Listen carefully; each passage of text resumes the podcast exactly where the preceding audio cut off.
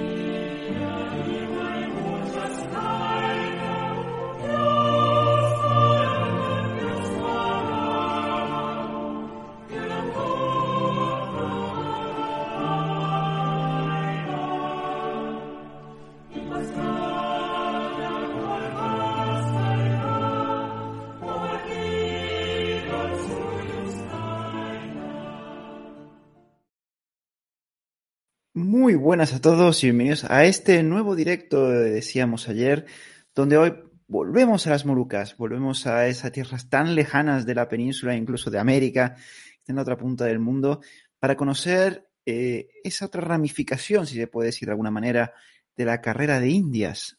Todo el mundo conoce la carrera de Indias, la nao de Manila, pero muy pocos conocen de lo que vamos a hablar hoy, como es el Socorro del Maluco, esa línea de suministro que llevaba, pues eso, pituallas, alimentos y hombres a las Molucas para mantener esas posiciones que España tuvo ahí durante el siglo XVII. Y para ello vuelve el canal una persona auténtico crack en la materia, un auténtico eh, pozo de sabiduría en esta presencia española de las Molucas, como es Antonio Campo López, quien para lo que no lo conozcáis es doctor en historia está especializado en esta materia. Y hoy sí lo puedo mostrar. Aquí lo tengo, el libro que escribió aquí en el archipiélago de la especería, donde los interesados, aquí tenéis mucho material para leer y conocer sobre la presencia española en las Molucas. ¿Qué tal, Antonio? ¿Cómo estás? Pues muy bien, muchas gracias por la presentación eh, y por darme la oportunidad de volver a tocar este tema, que como bien dices, creo que sigue siendo bastante desconocido. Bien es cierto que cada vez más nos acercamos a Asia, pero incluso dentro de Asia es una periferia de, Filipinas, así que vamos a ver, vamos a, a descubrir cómo fue posible que se mantuviese esa posesión en el norte de Indonesia a través de una flota de- del Socorro del Maluco. Sí, bueno, como te comenté en el anterior programa, eh, la presencia española de Asia, mucha gente es como que España llegó a las Filipinas y ahí se acabó. Esa es la última frontera.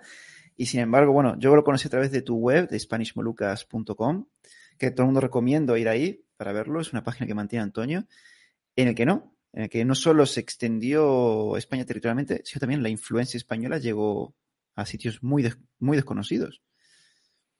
Sí, porque ahora eh, lo comentamos en la otra charla, ¿no? Hemos tocado mucho, el se toca mucho el tema de las Molucas por la primera vuelta al mundo de- del Cano, pero el punto de inflexión en la historia española en Indonesia no fue esa expedición, sino fue el año 1606, cuando se conquistan militarmente las Molucas a través de una expedición militar que fue para lo que es Asia de, de bastante envergadura. Fue una flota de 36 embarcaciones y casi 3.000 personas y consiguen por primera vez que los españoles asienten de forma estable y definitiva en estas islas que, como todos sabemos, están eh, llenas de claveras, son ricas en clavo, pero no había resto de, de, de- suministros. Entonces, desde Manila, eh, se habilita una flota que todos los años eh, sale del puerto de Cavite desde 1606 hasta 1663 para mm, llevar pues de todo a las Molucas, soldados por supuesto, dinero para pagar a los soldados y comprar a los mercaderes locales, armamento y, alimento, sobre todo alimento, ¿no? Y, además, en cierto modo, es interesante porque se puede eh, considerar como una estación terminal de, del galeón de Acapulco, porque estaban muy bien conectadas. Los galeones de, Acapulco llegaban a, a, Cavite en el mes de verano, en verano, en el mes de junio, mayo, junio, julio. Entonces, gran parte de la ayuda que, que llegaba a Filipinas a los meses, meses posteriores se, se enviaba para Molucas, porque el, llamado socorro del Maluco, casi son la, así siempre se llama en las fuentes españolas, siempre partía a finales de año. Por los vientos monzónicos también era necesario partir eh, en, esa, en esas fechas y hacía una navegación que no era, no era corta. Al final, pues era una media de, de dos a cuatro meses por, por, viaje y de ida y vuelta estaríamos hablando de, de cuatro a seis meses, ¿no? Eh, entonces, si la, era medio año de navegación entre ir y volver desde, desde Manila a, a, Ternate. Y, y además eh, siempre estaba todo muy bien reglamentado, estaba muy bien estipulado, con unas escalas que, que eran indispensables para poder hacer esa, esa, navegación. Se partía de Cavite y la uh -huh. primera escala era en, en, Otón. Otón es un puerto de las Visayas, en las Filipinas centrales. Eh, actualmente, si alguien lo quiere buscar, es la, la ciudad filipina de Iloilo, Iloilo se llama, y tenía un buen puerto y lo más importante es que tenía acceso al arroz de la provincia de, de Pintados, de, de, las Visayas, ¿no? Todos los españoles que habían recibido encomiendas en, en Filipinas tenían que proveer de arroz a los barcos del, del, socorro y ese arroz era fundamental para poder mantener a, a los soldados en, en, las Molucas. Incluso en la isla el puerto de Otón era como la escala principal, pero había una escala complementaria en una punta de la isla, la punta más cercana, digamos, a, a, a la ruta, eh, digamos, la, al, al, oeste, ¿no? Para, para cortar el viaje, se podía hacer la escala en la punta, se llama Punta de Naro. Con eso se evitaban unos 100 kilómetros de, de, de travesía interna por las Visayas y se ganaba rapidez. Entonces, muchas veces los barcos de, de Cavite paraban en esa punta, los barcos de carga iban hacia ese punto de encuentro y se sabían, y luego y no tenían que, que desviarse. Incluso eso se, se, utilizaba bastante para las comunicaciones, ¿no? Para, para, para, que fueran las comunicaciones más rápidas. Cuando el socorro, por ejemplo, de vuelta llegaba a, a esta isla de Panay, en vez de meterse hasta, hasta, hasta el puerto de Otón, pues había una embarcación pequeña, ligera, esperando para rápidamente ir con las cartas a, a, Manila. Entonces era como la escala central. Y se seguía bajando y se llegaba a Mindanao, que era la, la punta del de puerto de la caldera, el, el extremo occidental de Mindanao, donde se hacía una última escala para tomar agua, para, para, para descansar, y ya desde ahí se abordaba el tránsito a lo que sería Indonesia, hacia las Molucas, hacia la entrada en, en Ternate y en Tidore. Así que era una, una navegación que, pese a que había escalas, era bastante compleja. Siempre había muchas quejas de peligros de navegación porque había muchas barreras de coral, había muchos bajos y se, se daban muchos naufragios.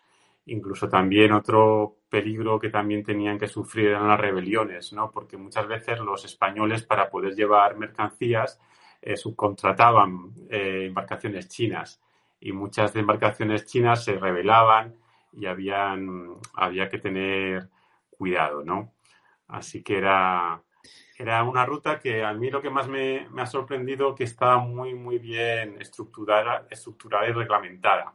Había toda una normativa que había que cumplir, toda una serie de instrucciones, de reglamentaciones que se daban al cabo del socorro y eran muy curiosas, ¿no? Desde, a mí me llama mucha atención desde la prohibición de, del viaje de mujeres de mal vivir. Eh, claro, cuando se prohíben es que tienen que haberlas, ¿no? Porque investigando yo mucho el tema de las Molucas, eh, hay mucho, claro, al, final uno accede a, documentación militar, de expedientes de soldados, de, normativas, pero muy poco el elemento femenino está presente en las Molucas, pero, pero normalmente iban soldados y solamente iban de forma, digamos, oficial las mujeres de los altos cargos. Los altos cargos como los gobernadores que tenían que, estar varios años, pues eran acompañados por, por mujeres y a veces hijas. Pero no era lo más normal, no era lo más común. Lo, más común es que se quedaran en Manila también, los que estaban casados. las mujeres y sus hijas había el colegio de Santa Potenciana, que era un colegio para huérfanas y huérfanos en, en Manila, también está acogía a los que servían en las Molucas, a, las mujeres y las hijas. Entonces no era normal que fueran mujeres a, las Molucas, pero eh, eh, tenía que haberlas y, esta reglamentación que en todos los en todas las instituciones que yo he encontrado siempre está la prohibición de, del embarque de mujeres sin, permiso, ¿no? Mm. Es que, claro, pueden generar bastante problemas ese tipo de mujeres a bordo, tantos meses, tantos peligros, decís, bueno, me imagino que para la disciplina de los hombres, de los marineros, mm, sería un problema. Sí, sí, la disciplina era eh, eh, eh, estaba muy bien, digamos, implementada, ¿no? en lo que es la normativa, además, también, pues, arreglaba el día a día de la navegación y, además había todo un sistema de, alertas, ¿no? por el día había unos juegos de, con las velas, por la noche con, los fuegos para alertar de, posibles peligros como acercamiento de naves enemigas o de posibles eh, eh, eh, ataques, ¿no? sobre todo por Mindanao, que había muchos ataques de, los moros de, la zona. Pero, pero sí, claro, claro, era, era una travesía peligrosa y, y la reglamentación que a mí me ha sorprendido está muy bien estructurada. Eh, y... Sí, sí, dime. Ah, no, no, quería preguntar, porque eh, creo que en uno de tus trabajos o en el anterior programa lo comentamos, que, bueno, aquí lo has dicho, ¿no? Que subcontrataban naves chinas. Claro, el problema también de esta zona es que había, me imagino que había también piratería y corsarios chinos que usarían el mismo tipo de naves y podrían utilizar esa subcontratación para meterse entre las naves del socorro para robar. Claro, claro. De hecho, cada día había que dar la señal. Había una normativa que decía que todos los días, a primera hora y a última hora, había que intentar acercarse a la, nave capitana, a la no capitana, y había un sistema de códigos, ¿no? Cada día de la semana tenía un santo y había que dar el santo del día para reconocer que la nave era, la, propia, porque incluso había holandeses que habían capturado naves españolas, barcos españoles, y también los utilizaban para integrarse en estas flotas. Sí, sí, era, era, complejo el tema. Además, eh, es muy curioso que la flota era muy diversa. Eh, había todo tipo de embarcaciones. Por supuesto, eh, lo que en el orden jerárquico, lo más importante eran los galeones, que los había, no todos los años, como luego vamos a ver, pero era la, nave más importante. Y luego, en segundo lugar, estaban las galeras. Las galeras también, eh, como luego veremos, en las Molucas eran indispensables para poder eh, hacer labores de escolta a otras embarcaciones. Entonces, eh, galeones y galeras integraban los buenos socorros. Y luego otro barco que yo veo muy frecuente era el patache, que he visto que la eslora del patache pues, suele ser la, mitad que un, un, galeón. Era como un galeón más pequeño, pero también disponía de buena artillería y era una embarcación eh, que siempre integraba el socorro. Pero las, embarcaciones más comunes eran los, los champanes, que eran embarcaciones asiáticas que sobre todo las utilizaban de, carga. Y lo, que, y lo que tú dices, había muchos pataches que eran alquilados a chinos de que vivían en, el barrio de, Manila y se utilizaban para poder eh, eh, llevar mercancías, pero tenían siempre que estar escoltados con embarcaciones de gran artillería como los galeones o como los, o como los pataches, pero sobre todo champanes. Había, había flotas que a lo mejor eran 10 o 12 champanes, un galeón y una galera. Entonces era básicamente una flota de, mercancías. Y ahí está el problema. Mm. Claro, me imagino que esto, vamos, atrae, como hemos dicho antes, ¿no? holandeses, piratas chinos, piratas moros, de todo tipo. Pues estamos hablando también de un producto como las especies que era bastante valorado en esta época. Sí, y sobre todo la, eh, llevaban los, los, eh, los, pesos que eran los sueldos de los soldados en las Molucas. Ah, porque claro. estamos, claro, estamos hablando de que está viviendo eh, una población española de unas 500 personas y son todos soldados a sueldo con su nómina mensual y los barcos tenían que llevarles su dinero y, de hecho había siempre mucha precaución por el barco que llevase el dinero. De, hecho era el más rápido siempre y cuando no lo era era siempre escoltado por una embarcación con gran artillería porque tenían mucho miedo a que eh, estamos hablando de 10.000, 15.000, 20.000 pesos. Eran cantidades muy importantes que habían llegado de nuevo a España vía Manila. Tenían que ir a, a las Molucas, porque ahí micro, esa microeconomía moluca que era muy importante, porque con ese dinero también podían complementar eh, eh, muchas cosas que les faltaban en, en, otras islas de Indonesia, ¿no? Y entonces era fundamental. Y el gran pánico era la llegada a las Molucas, que era donde los holandeses, que normalmente tenían una superioridad marítima, estaban esperando días y días a que llegase el socorro para poder hacerse con el dinero, las armas o capturar a los soldados. Entonces la llegada era, era el punto crítico de, la flota y, hubo verdaderas situaciones eh, batallas, de todo, de todo pasó. Claro, son 60 años de, socorros, fueron casi 60 llegadas a, las Molucas, entonces da, da de todo. O sea, he intentado resumir, pero hay todo tipo de situaciones, sobre todo en la llegada a, las Molucas. Me imagino, pero antes de pasar a eso, quería preguntarte, em, porque acá tú lo que comentas es, em, claro, este socorro era importantísimo para la gente que vivía en las Molucas, porque trae comida, que era algo que no había en abundancia en las Molucas, mm. por tanto no podía fallar en ese sentido, y aparte el dinero que usaban para comerciar con otras islas, es decir, en las Molucas la influencia comercial española, por así decirlo, no sé si llamarlo así, también llegaba a otros puntos con los que iba comerciando. Imagino que también de esos puntos los holandeses o piratas intentarían atacarlos para evitar que le lleguen suministros a los españoles. Sí, sí, sí. De hecho, el, punto, el mercado más importante era Macassar, el sultanato al sur de, de Sulawesi, pero era muy importante incluso para los holandeses que intentaron hacer acuerdos ventajosos para ellos, pero los sultanes de, de que siempre fomentaban el libre comercio en su puerto, pues siempre estuvieron reacios, ¿no? Eh, sí, al final, eh, de hecho, los holandeses conquistaron Makassar, aunque tardaron bastante tiempo y tardaron tres años en hacerlo, pero ya cuando los holandeses habían abandonado las Molucas. Pero sí, sí, era, era, era esencial todas las estructuras y vías económicas que se diversificaban desde, desde, desde, desde los puertos de, de las Molucas.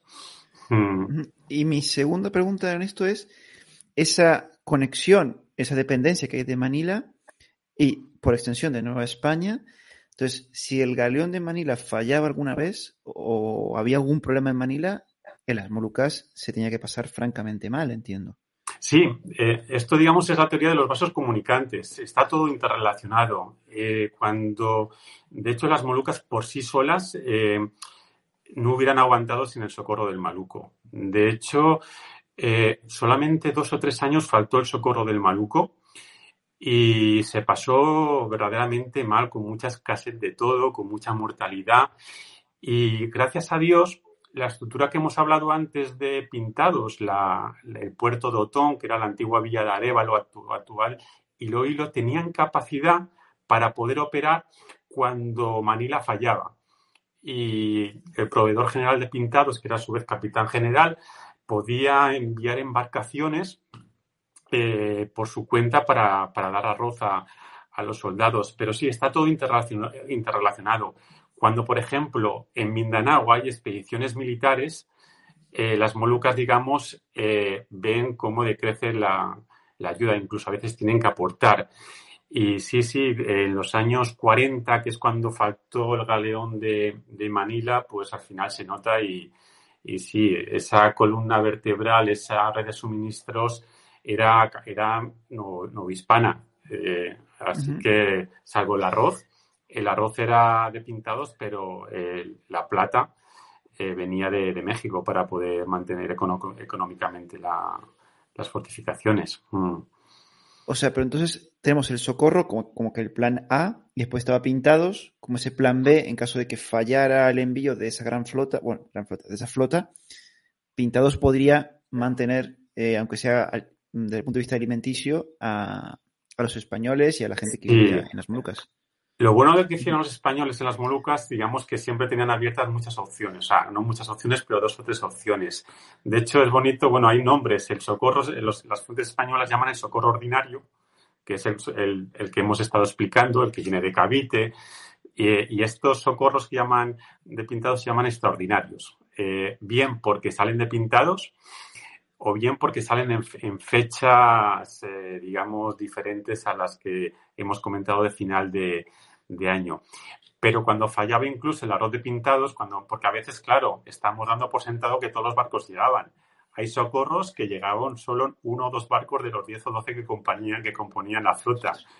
Entonces había que, que tener eh, alternativas y a veces las encontraban sobre todo en Sulawesi. En el sultanato de Makassar tenían una línea de crédito abierta los españoles con Makassar para poder comprar arroz de Makassar.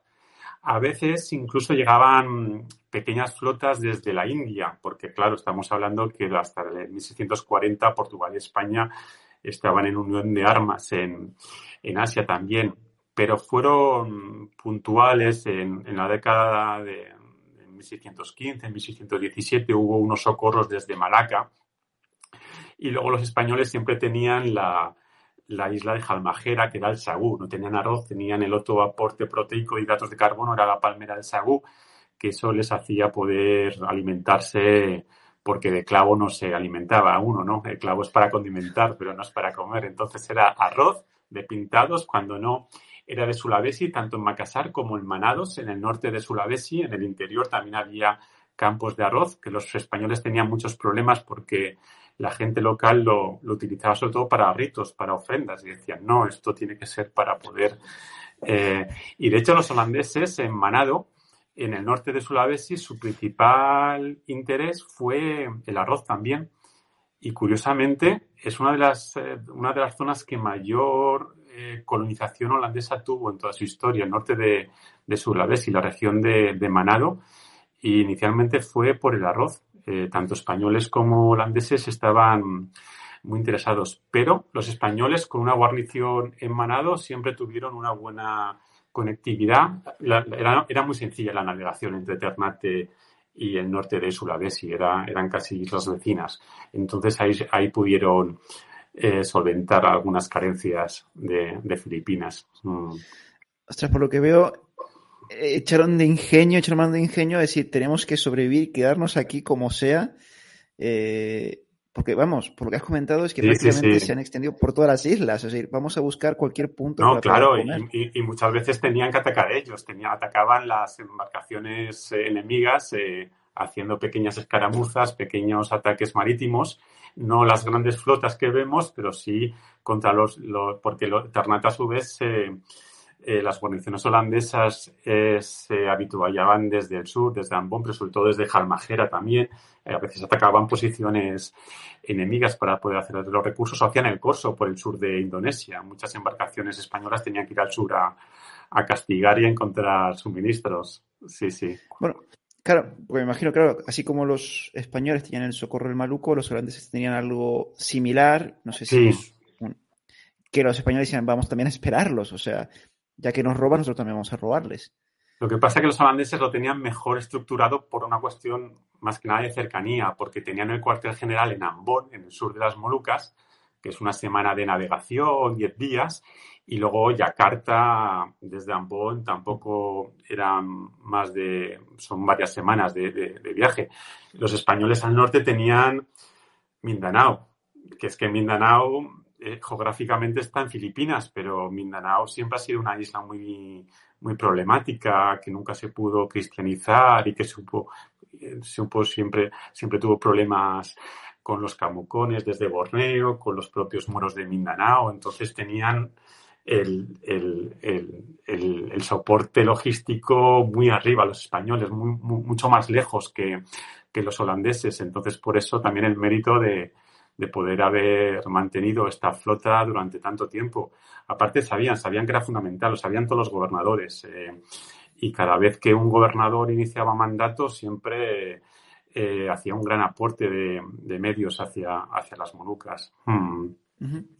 Claro, a ver, entonces, por recordar un poco a la gente que no nos olvidemos, salían desde Cavite, tenían que ir hacia el sur, hacia las Filipinas, con barreras de coral, tiempos, piratas, corsarios, o los holandeses esperando en la entrada, que ahora lo veremos, eh, y aún así llegaba, o sea, decir, ole, ole a esta gente que incluso se quería subir a los barcos, porque sabiendo todo lo que te podías llegar a pasar, el hecho de subirte a estos barcos ya es como, eres un valiente.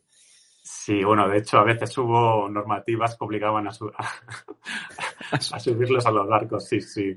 Hubo, eh, bueno, el socorro más grande fue el de la conquista, el de 1606, ¿vale?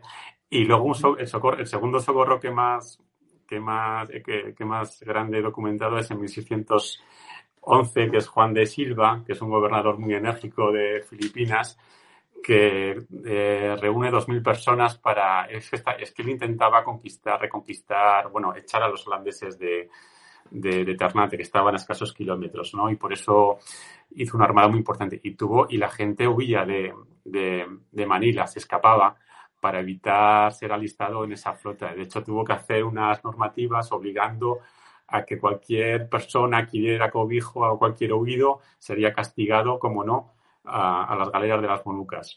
Entonces, hubo, hubo, que, hubo que hacerlo por lo legal, eh, pero se hizo, ¿no? Pero sí, sí, las Molucas eran, eran un destino, no era, todos sabían que no era el mejor destino posible, pero ahí había que ir y se iba. Hmm. Sí, sí, sí. Y una pregunta que queda, porque claro, hablamos siempre del habituallamiento del aspecto militar del socorro, o sea, para dar es suministro a los soldados, las pagas, me imagino que también hombres, pero también había una, imagino que había un aspecto comercial en esto. O sea, gente que tal vez mandaba algo para comprar las, eh, las, algo de clavo para traerlo y después llevarlo a América. Eso también había en este socorro, ¿no? Había también ese aspecto comercial.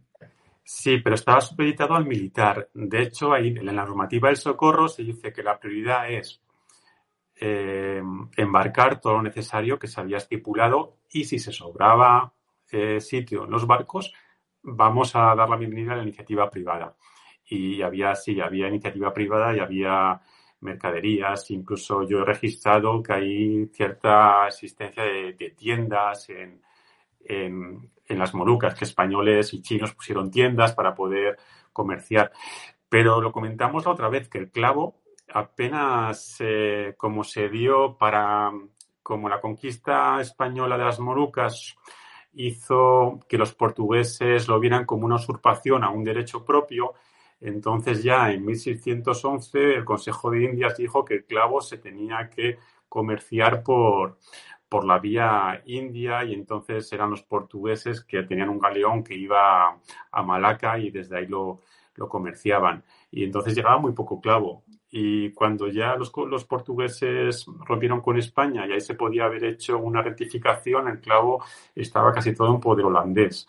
Entonces ya, digamos que sobre todo fue una economía militar de guerra, pero sí hubo cierta economía privada, que también hay que decir que la conectividad entre Molucas, Filipinas, China existía previa a la llegada de los europeos, porque en las Molucas se documenta y se registra mucha eh, relación con China.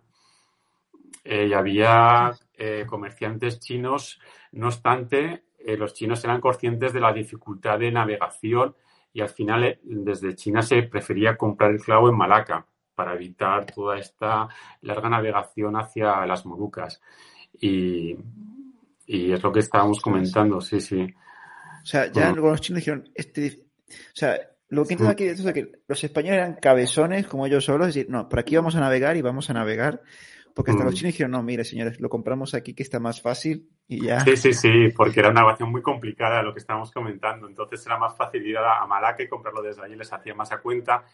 Pero los chinos que yo veo documentados son los que viven en Manila, los del Parián de, de Manila, que, que, bueno, como gente con iniciativa, había una comunidad china también en Ternate y, había, algunos de ellos que se dedicaban al comercio de, aportar embarcaciones para, para ayudar a, transportar, ¿no? Como transportistas de, la ayuda española. Hmm.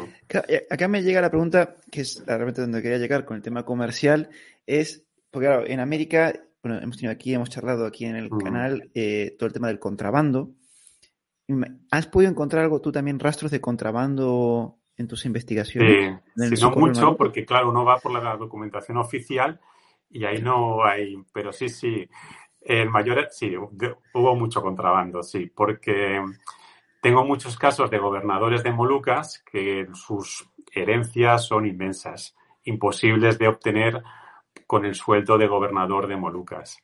De hecho, sí, sí, y, hay muchos litigios sobre grandes herencias y, eso significa que, claro, que, estando las especias tan cerca, eh, comerciaban eh, en el mercado negro. De hecho, hay, testimonios holandeses que dicen que, sí, que algunos gobernadores tenían factorías propias en, en las Islas Banda para la nuez moscada. Entonces sí que hubo contrabando. Sobre todo por eso, ¿no? Porque hay un gobernador, Pedro de Heredia, que fue el mandato más largo en, las Molucas, que fue una, eh, el valor, eh, luego además su, tenía un hijo que se murió en las Molucas también luchando y no tenía herederos directos y hubo unos, hubo unos problemas legales sobre, sobre su herencia y por el gran valor de la herencia que, que era, era inmenso, imposible de, de obtener con, con, un sueldo de gobernador y eso que era bastante alto. Sí, sí. Ostras, entonces, que mm. bueno, pero es dentro de todo decir, bueno, estoy tan lejos, una zona tan, tan hostil como eran las Molucas, decís, mm. bueno, pues mira, ahora ya que tengo el clavo aquí, al, es que lo que tú dices, es que tiene el clavo ahí al lado y que estamos hablando de un producto que valía su peso en oro. Entonces, claro, era muy tentador. Sí, bueno, en su defensa eh, compró muchas joyas para la Virgen del Rosario la Virgen de Rosario, que era la gran protectora de los españoles en las Molucas, pues oye, eh, incluso hay una Virgen de Rosario en Manila que, se saca en procesión todos los años en octubre, que fue la de la naval de Manila, la, para rememorar, rememorar esa batalla. Y alguna de las joyas que lleva fue de, este gobernador, de Pedro de Heredia, que por lo menos parte del dinero que, que conseguía lo gastaba en, en, en, eso y en otras obras pías. Sí, sí. Bueno, por lo menos. Bueno, Antonio, si te parece, vamos eh, a con esos holandeses que estaban esperando la entrada de, las islas, esperando también el socorro.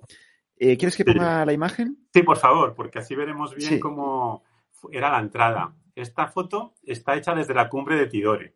Tidore, digamos que era una isla española, bajo control español, y enfrente tenemos a Ternate, que si vemos en el lado izquierdo, en blanco son las posiciones españolas, y las, eh, las posiciones holandesas en naranja.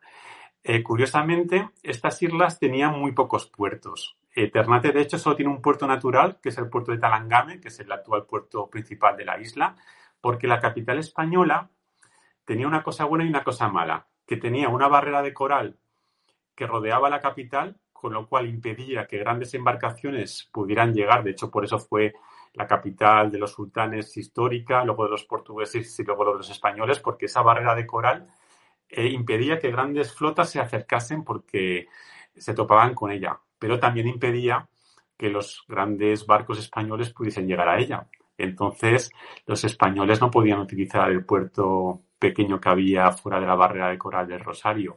Tenían que utilizar el puerto de, del Rume, que era el puerto principal de, Tidore, que estaba enfrentado al puerto principal de Ternates, que estaba un puerto frente a otro, uno bajo control holandés, otro bajo control español. Y de hecho había una fortaleza que controlaba el puerto del Rume de Tidore para poder eh, defender esa plaza. Entonces lo tenían complicado. Eh, digamos, la, lo principal era intentar llegar al Rume, y desde allí redistribuir la ayuda al resto de, de fuertes o intentar que la principal embarcación del socorro, el galeón, eh, hiciese de barrera a la flota neerlandesa y el resto de embarcaciones eh, llegar, si, eran de, poco calado, si eran como los champanes, podían llegar directamente a la capital española. O sea, un conjunto de situaciones que también dependía del momento, de los vientos, porque si había un viento favorable, o sea, desde los españoles decían que como los velámenes de los barcos holandeses eran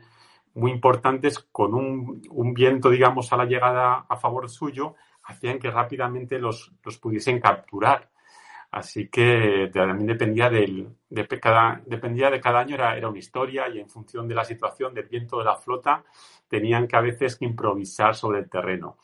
Lo que era muy importante era la, galera. Había siempre una galera, eh, si había una, estaba en la, fuera del coral de Nuestra Señora del Rosario y si no, en el puerto de Rume, porque la galera podía hacer escolta, podía contrarrestar los vientos, podía contraatacar contra los barcos holandeses. Así que las galeras eran muy, muy importantes.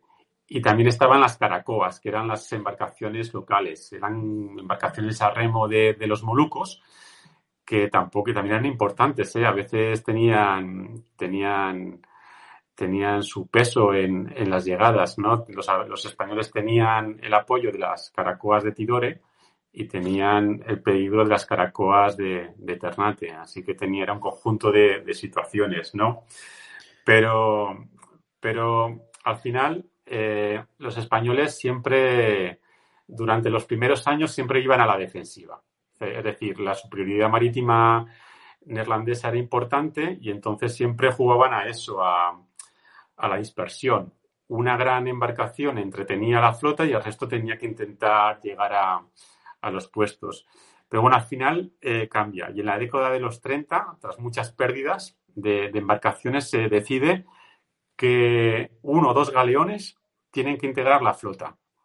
Y ya eso cambia. Eso hace que los españoles, de ir a la defensiva, incluso vayan a hacer ofensivas. Ya con dos galeones en las flotas la, situación cambia y en la década de los 30, cuando desde el gobierno de Manila se decide que dos galeones integran el socorro, ya son, eh, es una época de grandes, de grandes combates. he registrado innumerables, pero por destacar, el primer gran combate de la década es en 1632, cuando había una flota holandesa eh, esperando más arriba de, lo, de, lo, esperado, más arriba, como a unas millas más arriba de, de, este escenario, pero como ya había un galeón, ya hubo un gran combate que duró desde el amanecer hasta las 4 de la tarde. Entonces, este, este emparejamiento posibilitó que el resto de las embarcaciones pudieran llegar sin ningún problema.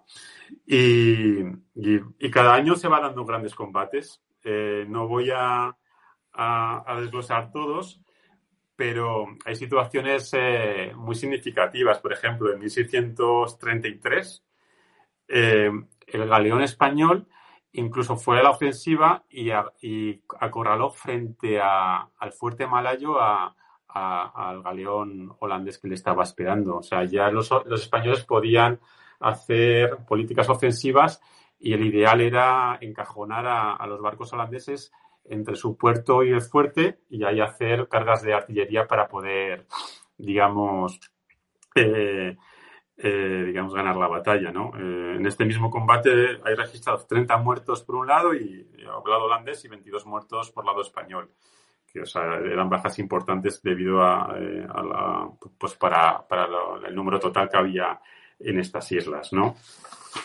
Y, nada, es una pena porque son combates que no se conocen, están como en, están en el lado oculto de la historia. Mm.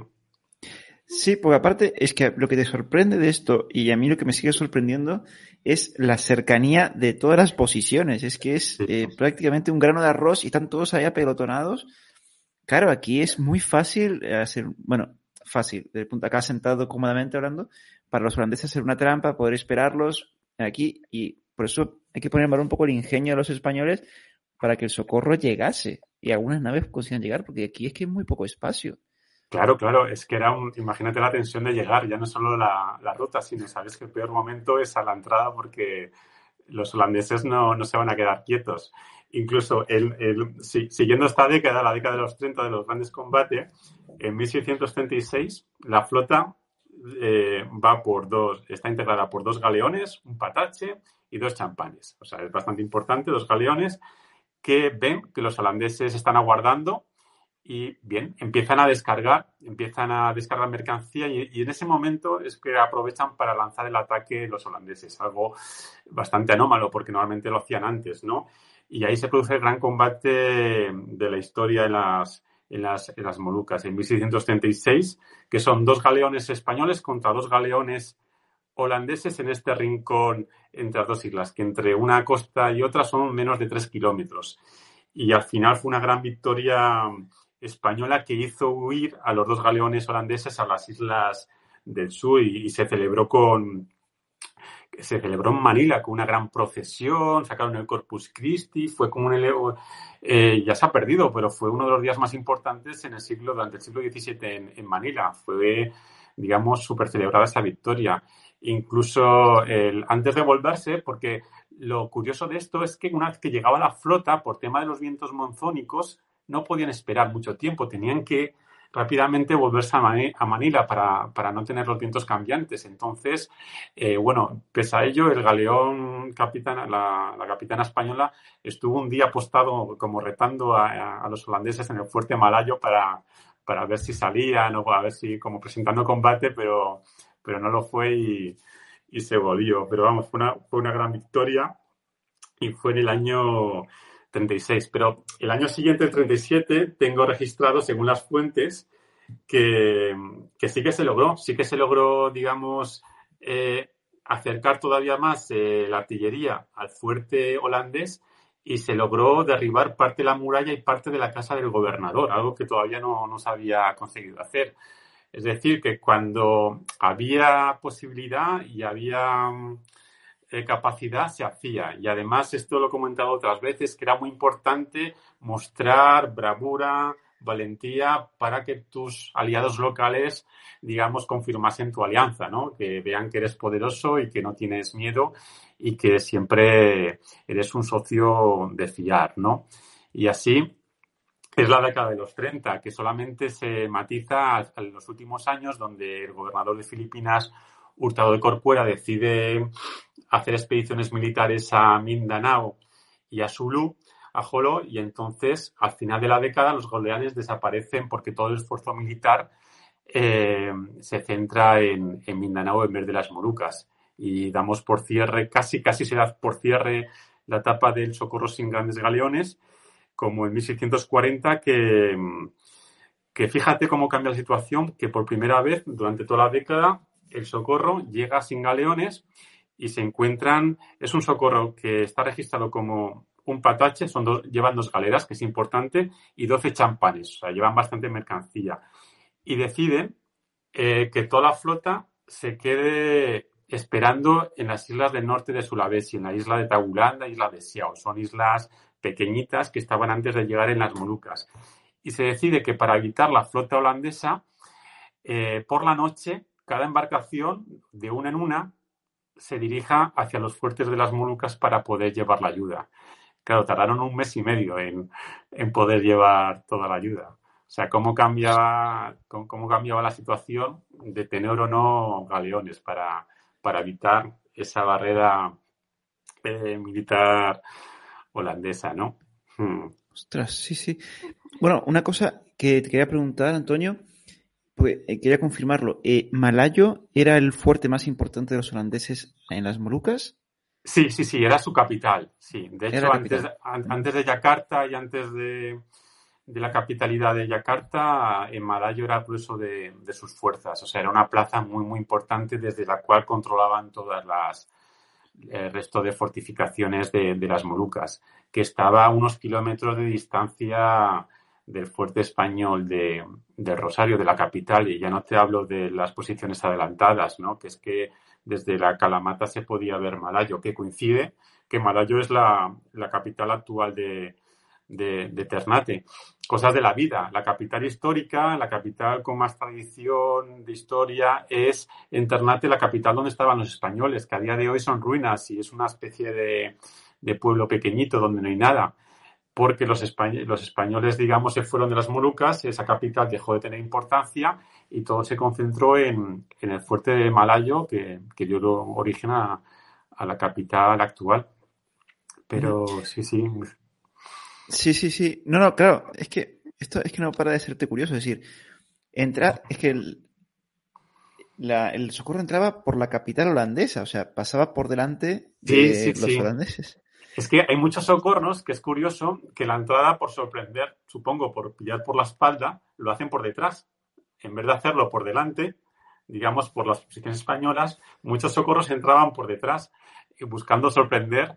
Eh, y, de hecho, eh, eh, una batalla que es súper importante, que es la de 1642, el gran combate que hubo, fue, fue más al norte, porque esta vez fue a 20 leguas, o sea, fue bastante más al norte.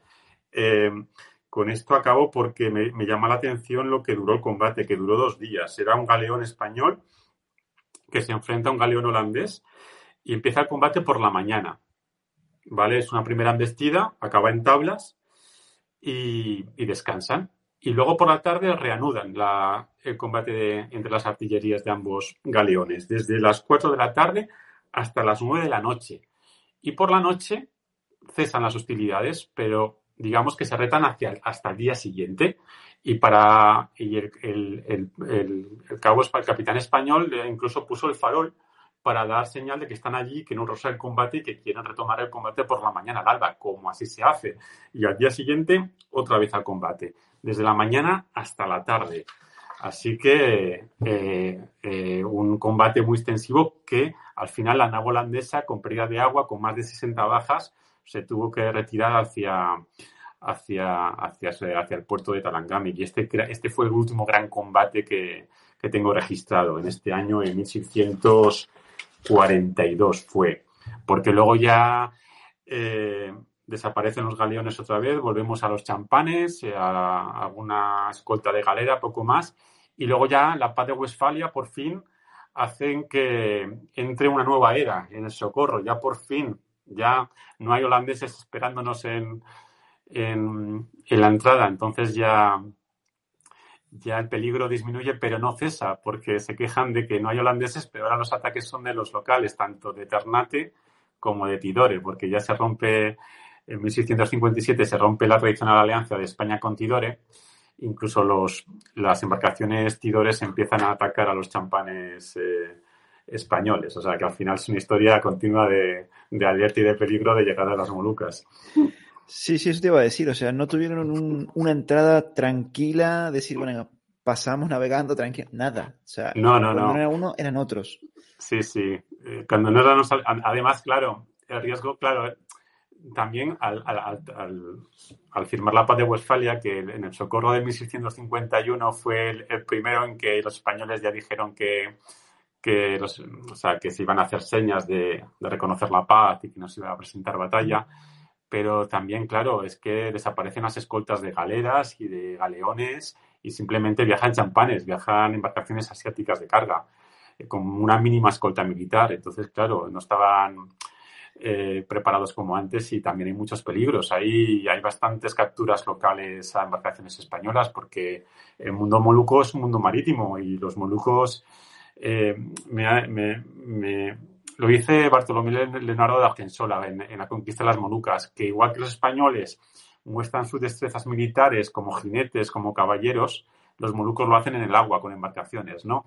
Que para ellos el mayor prestigio es ser una, buena caracoa y de hecho la política de guerra de Ternate y de Tidores se basa en las flotas de caracoas, ¿no? Que gracias a esas flotas Caracoas son como embarcaciones a remo, pero hasta 100 o 200 soldados eran capaces de, estar en ellas, pudieron llegar a muchas zonas de Indonesia.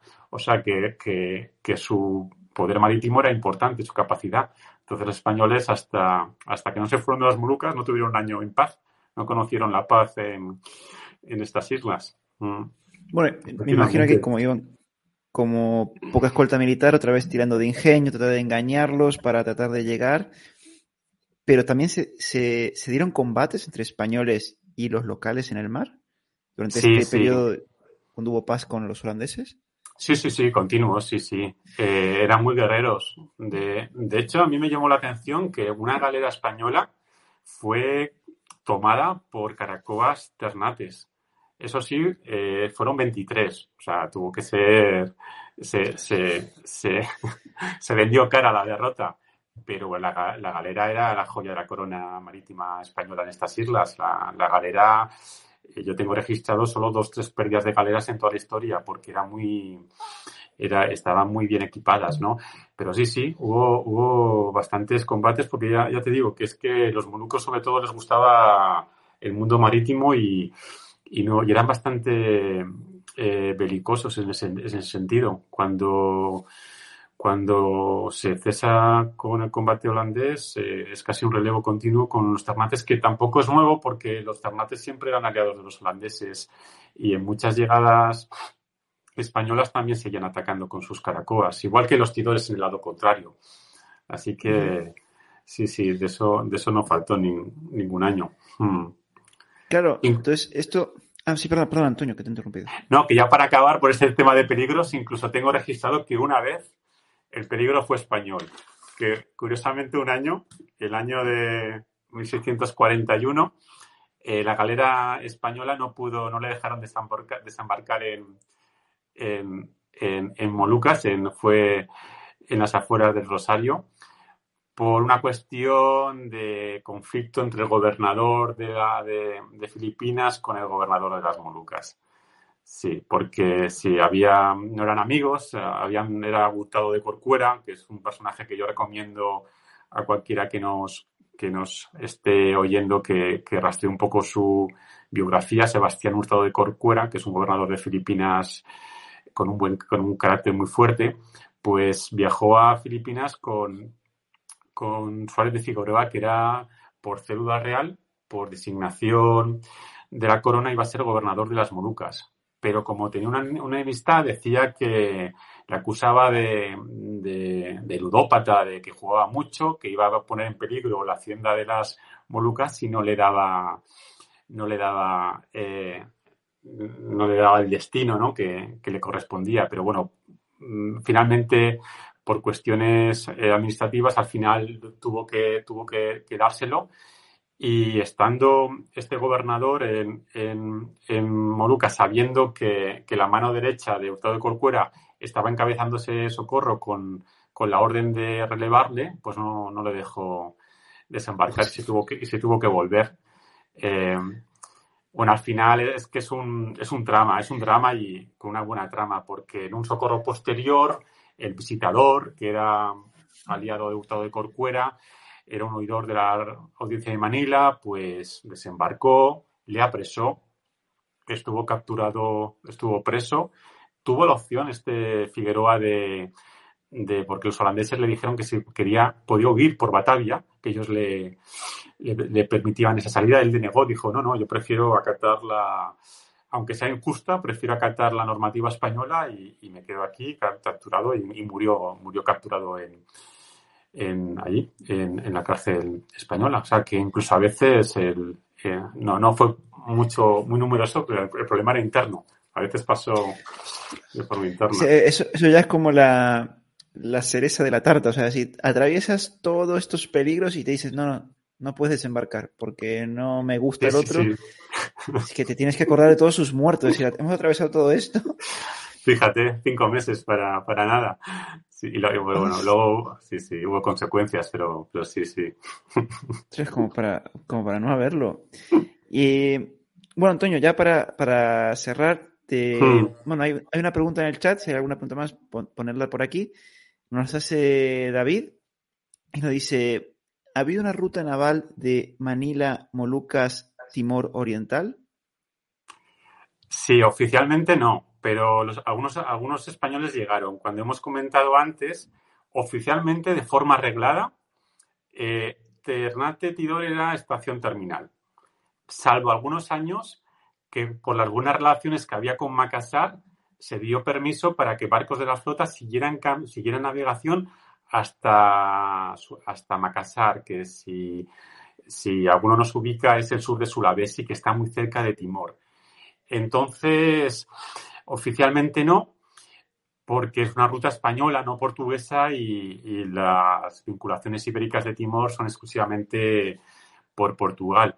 Eh, desde, desde el Estado de la India portugués. Pero lo que hemos comentado antes, que, el estado, que, que hubo muchas racias, muchas embarcaciones españolas, había una galera española que sí que tengo documentado que llegó a Solor, a la Lantuca, que está muy cerca de, de Timor, y que hacían pues expediciones de, de saqueos para contra los pueblos que, que había en esas islas. Pero oficialmente no. Oficialmente Timor siempre estuvo vinculado a, al estado de India, a los dominicos que había desde, desde Goa, que sí, sí que tiene una importante historia ibérica, Timor, sí. Mm.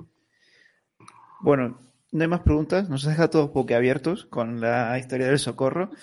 Pero claro, no hay que olvidarse que eh, la presencia española dura hasta los años 60 del siglo XVII, 1663, si mal no me acuerdo.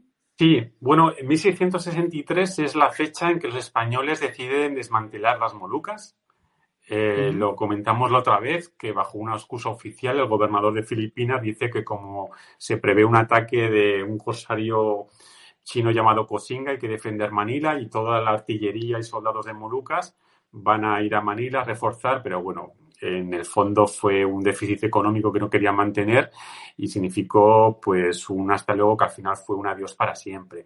Pero a mí me gusta recordar que hasta 1677 los españoles permanecen en la región, en la islita de Siao, una pequeña islita con reyes cristianos. Entonces, si queremos alargar, podemos alargar la permanencia hasta 1677, que una pequeña guarnición de soldados siguen ahí presentes y también hay una comunicación entre esa islita y Manila.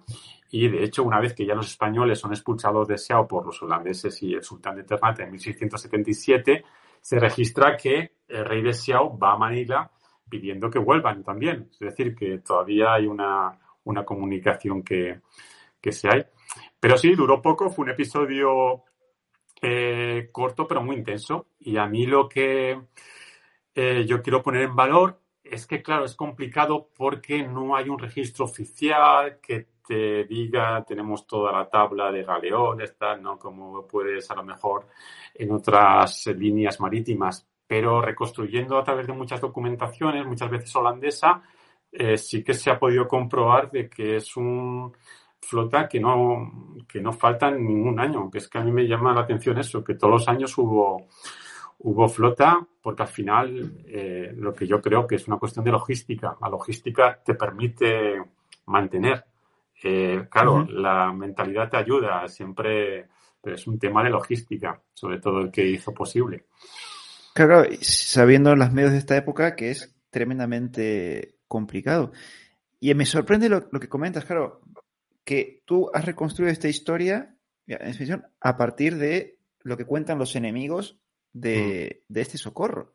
Lo cual es tremendamente curioso porque los holandeses imagino que al final bueno, decir, hay que reconocerlo, ¿no? No lo hemos podido parar a, este, a esta línea logística de los españoles. Sí, pero bueno, había bastante respeto también y, al final ellos tenían que reportar a su superior en Batavia y hay, hay, hay, hay pues, noto algunas diferencias en el número de bajas que dicen los españoles o las que dicen los holandeses en algunos combates hay bastantes diferencias pero eh, lo hemos comentado otras veces también, que al final las Molucas fueron una barrera de contención. Y de no haber estado las Molucas y de no haber sido posible esas guarniciones, la subida de flotas holandesas a la bahía de Manila hubiera sido mucho más fácil.